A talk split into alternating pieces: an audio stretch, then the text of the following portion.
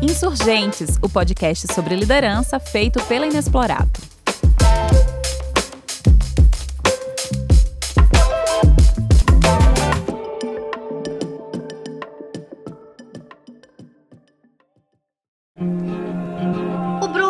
Como a maioria dos bairros de São Paulo, nasceu do loteamento de fazendas. No início do século passado, havia ingleses e alemães morando na região, mas o grande salto de desenvolvimento do bairro aconteceu nas décadas de 80 e 90. Com a construção da Avenida Luiz Carlos Berrini, chegaram prédios comerciais de altíssimo padrão e a Avenida Paulista deixava de ser o centro de negócios da capital.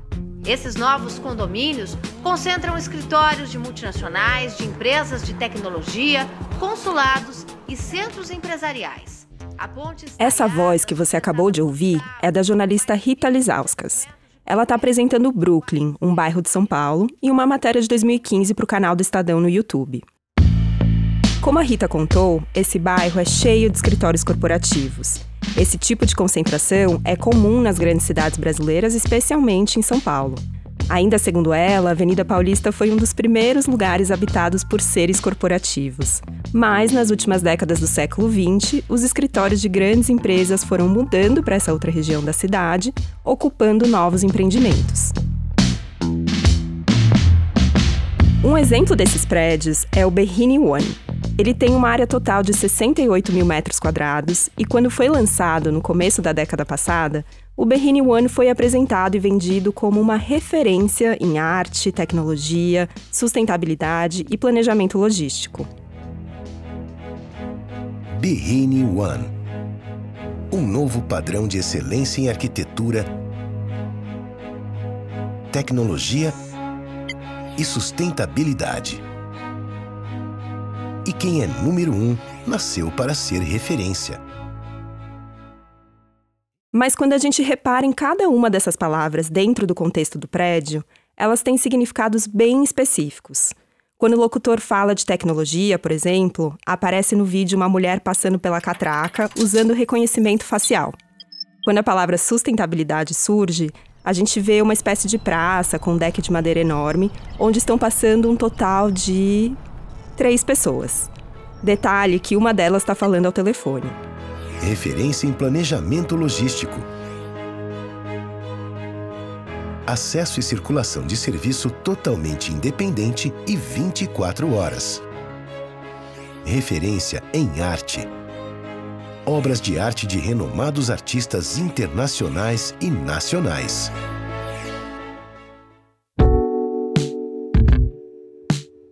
Para você que talvez não conheça São Paulo, a localização do Berrini One fica no cruzamento de avenidas bem grandes, aquelas que são ótimas para carros e bem pouco amigáveis para pedestres. Aliás, a estação de metrô mais próxima fica a 40 minutos de distância.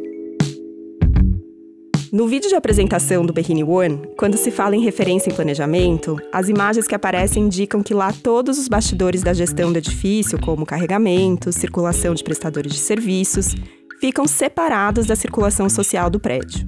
Já quando o locutor fala em referência em arte, a gente vê um salão enorme, bem vazio e com uma obra de arte grande e ostensiva. Aparece também uma escultura no meio de uma praça vazia e um mural pintado na garagem, onde um executivo todo engravatado entrega seu carro para o manobrista. Quando lançado há mais de 10 anos, o Berrini One foi exibido como um espaço enorme, mas para poucos. Hoje ele já está em operação e continua assim.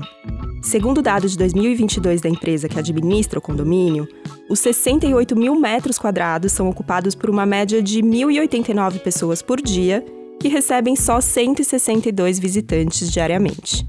De dentro das empresas saem produtos, serviços e soluções que, de alguma forma, devem resolver e atender os desafios e as necessidades das pessoas.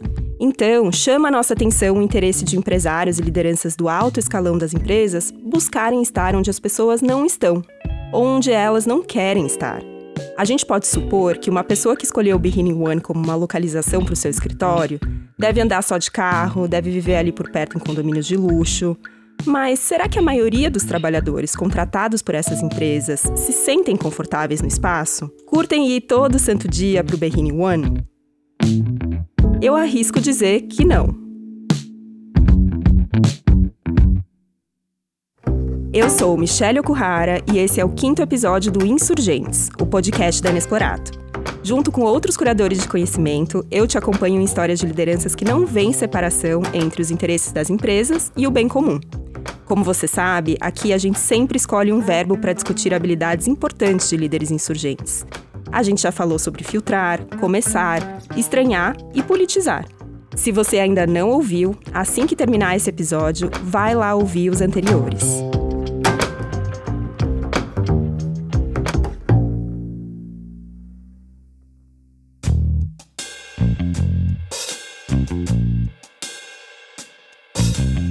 Contrariando nosso combinado de todo episódio, o verbo de hoje não é bem um verbo.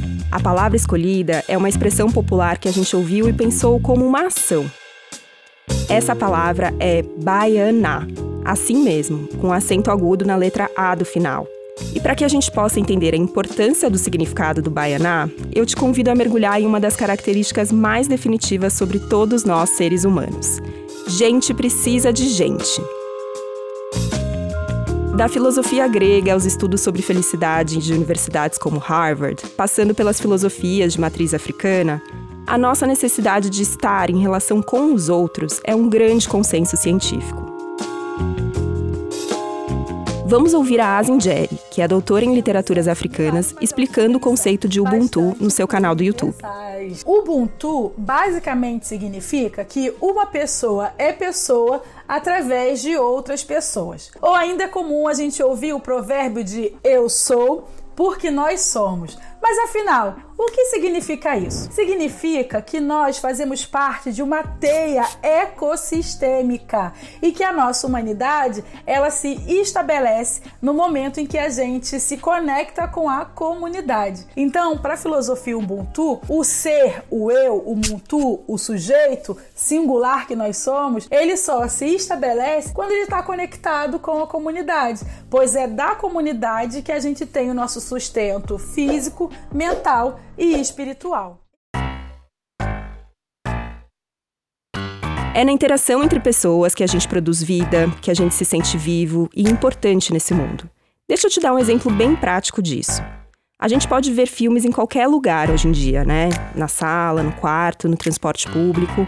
Mas quando veio a pandemia, uma das coisas que as pessoas mais disseram sentir falta era ir ao cinema. Ver um filme rodeado de gente é diferente de ver um filme sozinho. Mesmo que a gente não converse sobre o filme com a pessoa do nosso lado para respeitar o silêncio, quando a gente assiste a um filme com outras 100 pessoas, a gente vive uma experiência coletiva, de alguma forma a gente se transforma junto. Pois bem, por essa nossa natureza social, seria esperado que todos os lugares fossem criados a partir da nossa necessidade de estar em contato e de se relacionar, certo? Bom, o Berrini One é um exemplo do quanto essa expectativa pode ser frustrada. Milton Santos, um dos geógrafos mais importantes do mundo, pode nos ajudar a entender a relação entre a nossa necessidade de gente e os lugares por onde nós circulamos. Ele pensou os espaços a partir de dois elementos: os fixos e os fluxos. Segundo ele, fixo são todos os objetos de um espaço.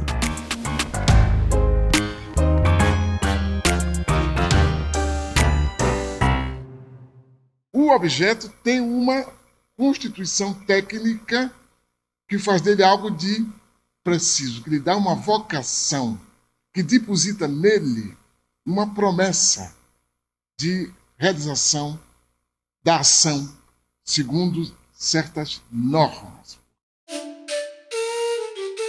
Já o fluxo é um movimento, é a vida presente entre esses objetos. Um prédio é fixo as pessoas que se movem dentro dele são o fluxo. O Berrini One é um objeto que tem como vocação a separação, o controle dos fluxos. O prédio está em um lugar onde é difícil chegar, mesmo para quem vive perto. Os seus espaços enormes não foram feitos para serem povoados. As peças de arte não estão lá para serem apreciadas por muita gente. O Berrini One é um fixo que não tem interesse no grande fluxo de pessoas e no movimento que elas geram. Não à toa, empresas com escritórios em lugares como Berrini One estão com bastante dificuldade de trazer de volta as pessoas para o escritório por livre e espontânea vontade. Aliás, mesmo antes da pandemia, esses lugares corporativos suntuosos já eram vistos por arquitetos e urbanistas como lugares que nasceram mortos, como disse o urbanista Vinícius Andrade numa entrevista para a Folha de São Paulo. Abre aspas. Esses tipos de região urbana que se especializam em uma atividade são problemáticos o lugar onde existe um mix de atividade sempre se mostra mais resiliente. A Berrine é uma avenida do trabalho. Ela tem essa função, assim como a Vila Olímpia, um outro bairro do mesmo tipo em São Paulo. São lugares que ficam vazios aos finais de semana e à noite eles ficam parecendo espaços fantasmas. Agora voltando ao geógrafo Milton Santos. As coisas têm qualidades funcionais, porque cada coisa nasce para exercer, sobretudo no mundo da técnica, as coisas nascem para exercer uma função precisa. Eu não posso, eu não devo querer tirar água desse microfone, nem desejar que com essa garrafa a minha voz se multiplique, porque cada objeto tem uma qualidade funcional. Mas a qualidade funcional, ela supõe um sistema. Não é uma qualidade funcional que seja um atributo exclusivo da coisa. O objeto tende a exercer aquela função. Mas o que faz com que ele exerça a função é a sua inserção no sistema, que é o sistema social. Os espaços corporativos manifestam uma lógica do sistema capitalista que é baseado em gerar valor na separação. Uma coisa vale mais que as outras quando só poucas pessoas têm acesso a elas. Segregar e separar é um pensamento que atravessa setores produtivos, como a moda e até a saúde, mas é no mercado imobiliário que ele atua diretamente no espaço em que todos nós vivemos, que esse sistema é ainda mais evidente. Deixa agora eu resgatar com você a palavra que eu apresentei lá no começo para a gente entender onde estão as possibilidades de insurgência. Chegou a hora de falar de Baianá.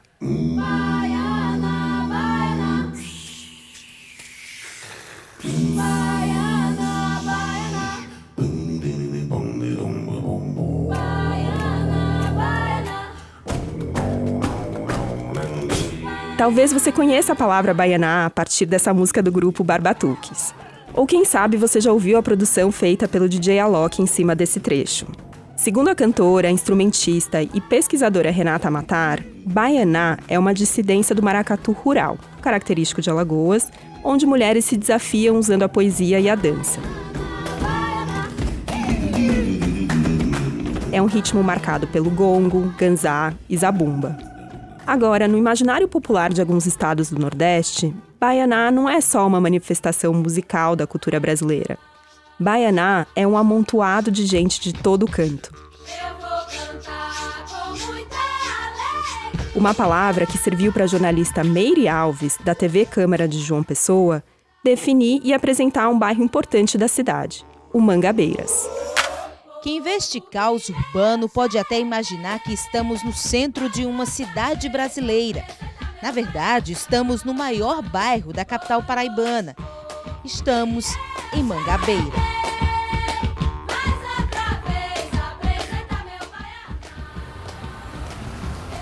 Mangabeira tem uma rotina agitada, digna do maior bairro da Paraíba e um dos maiores do Nordeste. É um bairro que dorme tarde mas acorda bem cedo.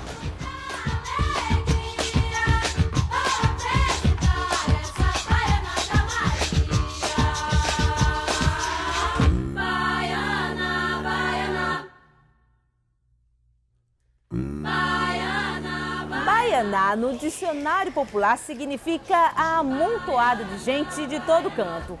E Mangabeira é bem isso. Com quase 100 mil habitantes, o bairro reúne pessoas dos mais diferentes lugares do país.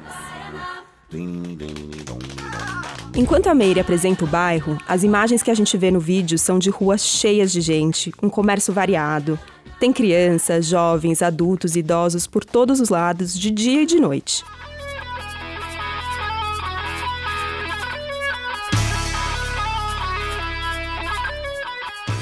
Bairro tem hoje mais de 21 mil habitações, um distrito industrial importante, um hospital e várias unidades de saúde, além de inúmeras repartições públicas e um comércio forte e diversificado, que gera milhares de empregos. A gente tem um comércio vasto, enorme. Uma das principais avenidas da cidade está aqui no bairro, né? E aí eu me refiro ao tamanho, pela quantidade uhum. de lojas. Mas como é que foi que iniciou esse processo? Foi logo no começo mesmo? Olha, os primeiros moradores que chegaram em Mangabeira, eles foram logo abrindo seu comércio. Primeiro porque na seleção que a SEAP fez, tinha aquele que já tinha um comércio próprio aonde eles residiam. Então a SEAP, dentro das casas que foram construídas, existiam as casas de esquina que era destinada a ponto de comércio. E essas famílias ocuparam, foram contempladas com essas casas, iniciando o seu processo comercial ali. Uns colocando um mercadinho, outros com lanchonete, e se deram muito bem, porque tudo que se vende hoje em Mangabeira certo? As pessoas se saem bem. Eu considero o centro de João Pessoa Mangabeira. O comércio aqui é aberto de domingo a domingo, entendeu? Tudo, as pessoas vêm do outro bairro, se deslocam do outro bairro para vir comprar em Mangabeira. Além da Meire, nesse trecho da reportagem ouvimos a voz de Tarcísio de Moraes, um dos primeiros moradores do bairro que também participou da sua construção. Vocês perceberam que, ao apresentar o local, a jornalista destaca a diversidade de coisas que existem por lá? e que Tarcísio afirma que tudo o que se faz em Mangabeira dá certo. A reportagem completa tem quase 30 minutos. Durante esse tempo, a jornalista explora os espaços fixos do bairro e os fluxos que o atravessam. Ela vai ao mercado público e conta as histórias de comerciantes que estão lá há décadas. Também passeia entre os conjuntos habitacionais e observa como os espaços de morar se organizam. Ela visita escolas, praças, lugares onde as crianças e os jovens se encontram para praticar esportes. E a reportagem termina com mestres de maracatu de Mangabeiras e organizadores das quadrilhas de São João. Essas tradições convivem com manifestações culturais mais contemporâneas, como o rap. Mangabeira 7, Mangabeira 7, Mangabeira cheia de história pra contar. Mangabeira 7, Mangabeira 7, Mangabeira, o mundo todo em um lugar. Conectado, sem distância, sem atraso. Produzindo um grande futuro, reconhecendo o melhor do passado. Cadeiras na calçada, fogueiras de São João. Mangabeiras não é um lugar perfeito, rico, referência em arquitetura. Não é um lugar isento dos problemas urbanos que a gente encontra no resto do país mas como um amontoado de gente de todo lugar, Mangabeiras é um lugar vivo, onde os negócios prosperam, onde as pessoas convivem e fomentam a cultura. Lá, os fixos e os fluxos estão sempre em transformação. Mangabeira 7, Mangabeira, o mundo todo em um lugar. E como faz para a gente trazer o Baianá para o mercado? O que significa isso para líderes insurgentes? Baianá é ir contra o padrão de segregação. É ver valor em juntar, em movimentar as pessoas e colocar todo mundo para tocar e produzir vida. Quando eu falo todo mundo, é todo mundo mesmo. Pessoas negras, por exemplo, são historicamente excluídas de diversos espaços e precisam sempre batalhar para fluir entre fixos que são criados para serem inacessíveis para elas. Com tudo isso em mente, hoje eu quero trazer para você um exemplo de insurgência de uma empresa que pensou num grupo de pessoas que costumam gerar um certo medo e não são geralmente convidadas para estarem em espaços como o Berrini One. Pessoas que quase nunca são bem-vindas nos fluxos da cidade. E aí, adivinhou? Eu tô falando das crianças. O Elab visa não só a construção de equipamentos, imobiliário urbano, lúdico, como a criação do território da criança na cidade toda criança precisa de atividade física. Porque se você consegue introduzir isso no brincar, sem dúvida nenhuma os resultados vão ser muito melhores. Você vai conviver com o lado de fora, com a diversidade, com outras crianças, você vai ter contato com a natureza, com a grama. Existem vários estudos que dizem que as crianças que brincaram na infância livremente têm mais possibilidade de conseguir mais empregos, têm mais possibilidade de alcançar a faculdade. Todo equipamento é desenvolvido em cima de uma pesquisa, de um estudo, que visa o desenvolvimento motor, cognitivo e afetivo das crianças. O que a criança vê? Como ela vai explorar aquele equipamento? A gente não cria espaços onde a criança tenha um roteiro definido. Eu entro por aqui e eu escorrego por ali. Ela escolhe por onde ela quer ir. Ela tem graus de dificuldades diferentes. Não tem, sai que agora sou eu. É, Vamos brincar todo mundo junto. Você vai por ali, eu vou por aqui, a gente se encontra. Essas vozes são do Rony Hirsch e da Elo Paoli. Eles são os líderes e fundadores do Erelab, uma empresa de criação e desenvolvimento de objetos de brincar, interagir e participar. O Erelab é um negócio que não opera na lógica da segregação, mas sim na intenção do Baianá. Eles trabalham para incluir as crianças na cidade, para criar espaços que os adultos e os pequenos possam ocupar e interagir. Eles estão reinventando os parquinhos e também os locais em que eles estão inseridos. Para fazer isso, os profissionais do ERE são muito bons de escutar. Eles criam equipamentos e desenham espaços para as pessoas a partir das pessoas. Parece óbvio, mas não é. Pensa aí em quantas cadeiras você já sentou e que foram terríveis para o seu corpo, ou quantos espaços você já entrou e se sentiu totalmente fora do lugar. Como chegar na cidade? Como a gente consegue trabalhar e educar também, como iniciativa privada ou como cidadão, os atores que fazem parte desse território. Lidar com o território da criança não é lidar só com a criança, é trabalhar com toda a comunidade. Os espaços de brincar públicos e gratuitos são, na sua essência, as zonas de contato entre todo mundo. Se o Brasil hoje tem uma das sociedades mais desiguais do mundo, cabe à própria cidade, aos pontos de contato, às zonas de contato dentro das próprias cidades, criar essa relação para que as pessoas possam se encontrar. É as lideranças do Erelab agiram e ainda agem de maneira insurgente quando desenvolvem um negócio lucrativo, atendendo uma das necessidades mais fundamentais dos seres humanos e que é muitas vezes ignorada pelo mercado. Pelo trabalho do ERE, o design é usado para criar experiências inclusivas, agregadoras e também formativas. A insurgência está em não aceitar as catracas, as tecnologias de segregação, os vazios sem sentido, as diferentes formas de separar quem na verdade deseja e precisa estar junto. O Roni e a Elo hoje são mestres em criar novos fixos, pensados justamente para estimular muitos fluxos. Aliás, se você quiser conhecer uma das criações do Erelab, vale visitar o espaço de brincar do Sesc Paulista. Inclusive, o Sesc foi protagonista do episódio 4 aqui do Insurgentes, lembra? Bom, se nesse momento você está pensando em como você pode praticar o baianá aí dentro do seu negócio, do seu trabalho, eu vou te fazer algumas provocações. Que tal sair mais do escritório, seja ele na sua casa ou na berrine, e trocar verdadeiramente com as pessoas? Ou criar projetos que tenham como essência juntar gente diferente de todo canto e de todo tempo? Repensar as catracas, as paredes e até mesmo as salas do Zoom. Que tal usar mais mangabeiras como uma inspiração e referência para criar espaços e desenvolver novos negócios? Produtos e serviços não deveriam ser mais ou menos valorizados por quem pode ou não alcançá-los, e sim pelo seu potencial de servir aos interesses e necessidades de todos. Gente precisa de gente, e é hora do mercado parar de agir contra essa vontade que é tão potente. Esse foi o Insurgentes, o podcast da Inexplorato sobre liderança. Se você gostou e quer continuar essa conversa, é só chamar a gente por e-mail no contato inexplorato.com.br ou nas nossas redes sociais, arroba Inexplorato no Instagram e no LinkedIn.